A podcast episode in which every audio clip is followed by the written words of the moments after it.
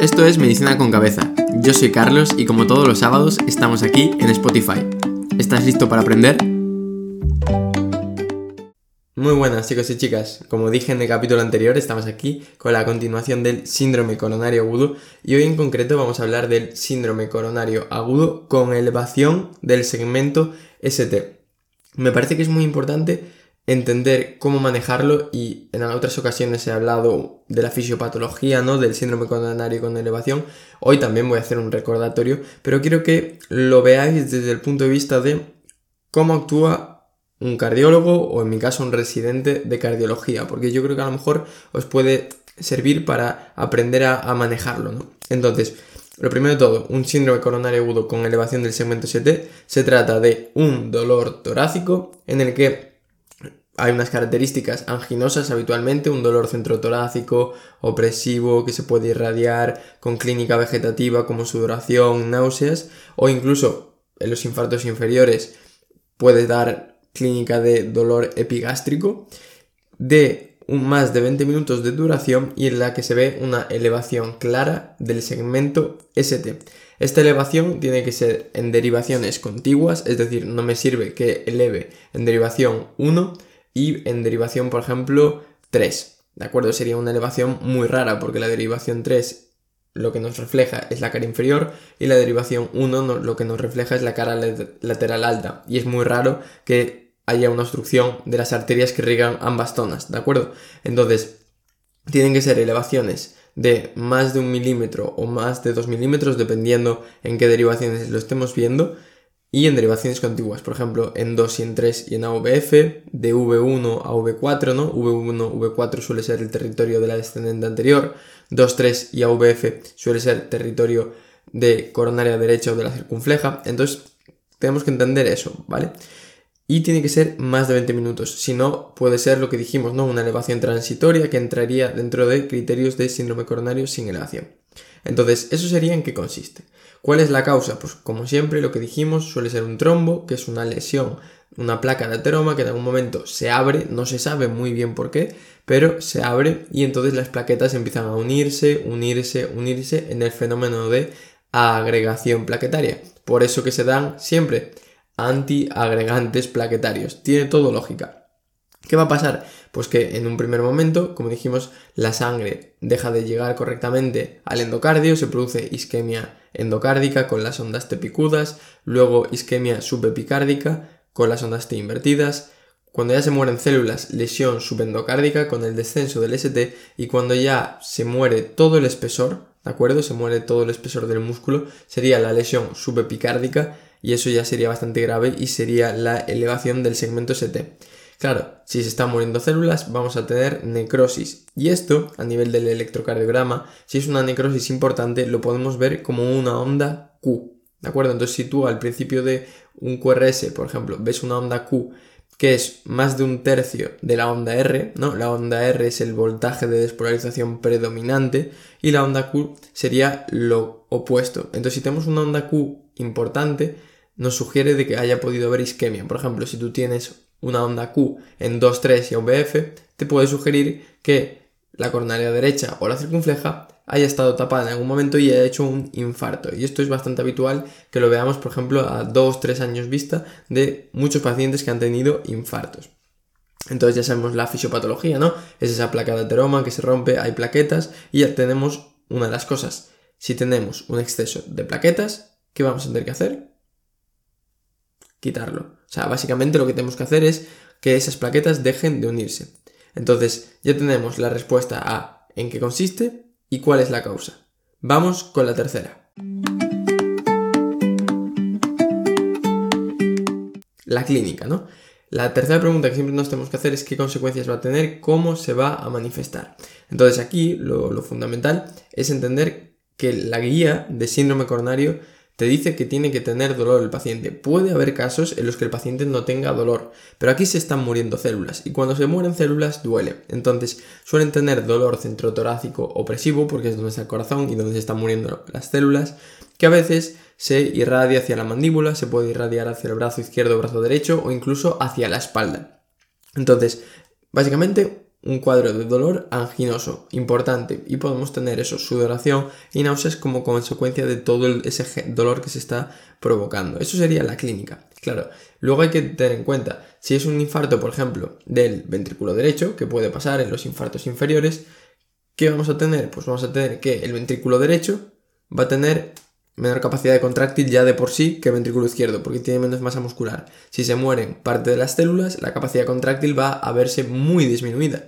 Y eso lo que puede hacer es que el ventrículo derecho bombee peor la sangre a los pulmones, por lo tanto le llegue menos sangre al lado izquierdo y lo que está pasando es una caída de la precarga. Como cae la precarga, el ventrículo izquierdo está vacío, prácticamente no consigue mandar bien la sangre y tendremos hipoperfusión de los tejidos, tendremos hipotensión. Entonces, a un, de un paciente que con un infarto inferior, por ejemplo, te viene hipotenso, una de las cosas que tienes que pensar es, oye, ¿y si está afectado el ventrículo derecho?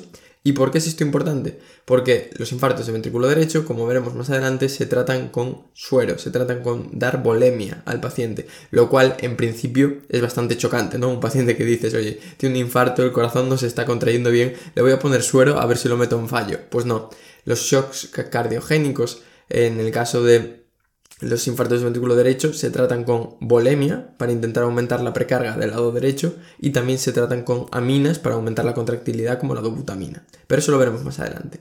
Entonces, la clínica, lo más importante que te quedes es ese dolor torácico típico y luego, claro, en función de las complicaciones que se puedan ir teniendo, podemos tener disnea, por ejemplo, si el paciente está haciendo edema agudo de pulmón, podemos tener datos de bajo gasto, si está entrando en su cardiogénico, etc. Por ejemplo, datos de bajo gasto, el paciente no orina, el paciente tiene mal relleno capilar, está nubilado, está así como dormido. Esas son cositas que son importantes. Entonces, ya tenemos clara la clínica.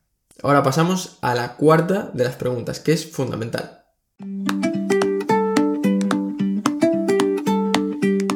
Y la cuarta de las preguntas ya sabemos que es el diagnóstico, ¿no?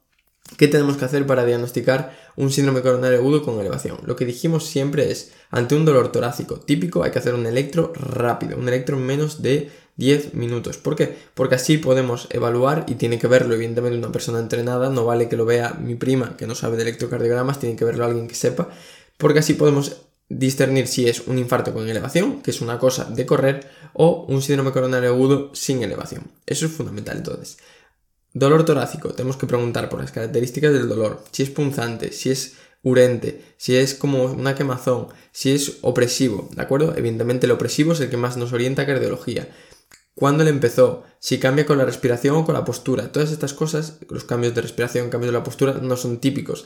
Entonces tienes que ir haciendo las preguntas adecuadas para hacer tu diagnóstico diferencial, porque un cuadro de dolor torácico no siempre es un infarto. Puede ser un TEP, puede ser un neumotórax, etcétera, etcétera, etcétera. Entonces tienes que hacer las preguntas adecuadas para ir haciendo ese diagnóstico diferencial.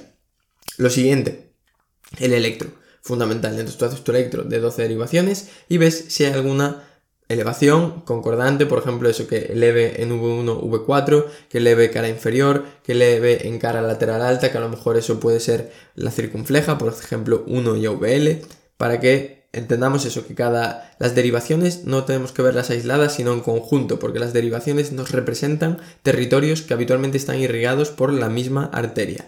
Entonces, miramos el electro, vemos si hay una elevación. Suponemos que como estamos en el podcast del síndrome coronario con elevación, habrá una elevación, ¿no? Entonces, ¿qué tenemos que hacer en ese momento? Bien, si estamos en un hospital o en un sitio en el que podamos acceder a una sala de hemodinámica en menos de dos horas, tenemos que llevar al paciente a esa sala porque se ha visto que los resultados son muy buenos. Entonces, si yo, por ejemplo, estoy aquí en mi hospital que tiene sala hemodinámica, lo que tengo que hacer es llamar al hemodinamista que esté de guardia, llamar a la enfermería de hemodinámica y trasladar al paciente a la sala para que le abran la arteria. Así de sencillo. Si, por ejemplo, estoy en medio del bosque, de acuerdo que la ambulancia va a tardar una hora y media, llegar al hospital a otra hora, y por lo que sea, estoy en unos mm, pack de estos mm, que son un poco así, que no tienen casi nada, pero bueno, tiene un fibrinolítico, ahí podríamos dar un fibrinolítico, porque no vamos a llegar a un hospital a tiempo y nos, lo que nos interesa es intentar abrir esa arteria. Entonces ahí lo que tendríamos que hacer es dar un fibrinolítico que lo que va a hacer es intentar romper ese trombo. ¿De acuerdo? Pero eso lo vamos a responder ahora en la quinta pregunta.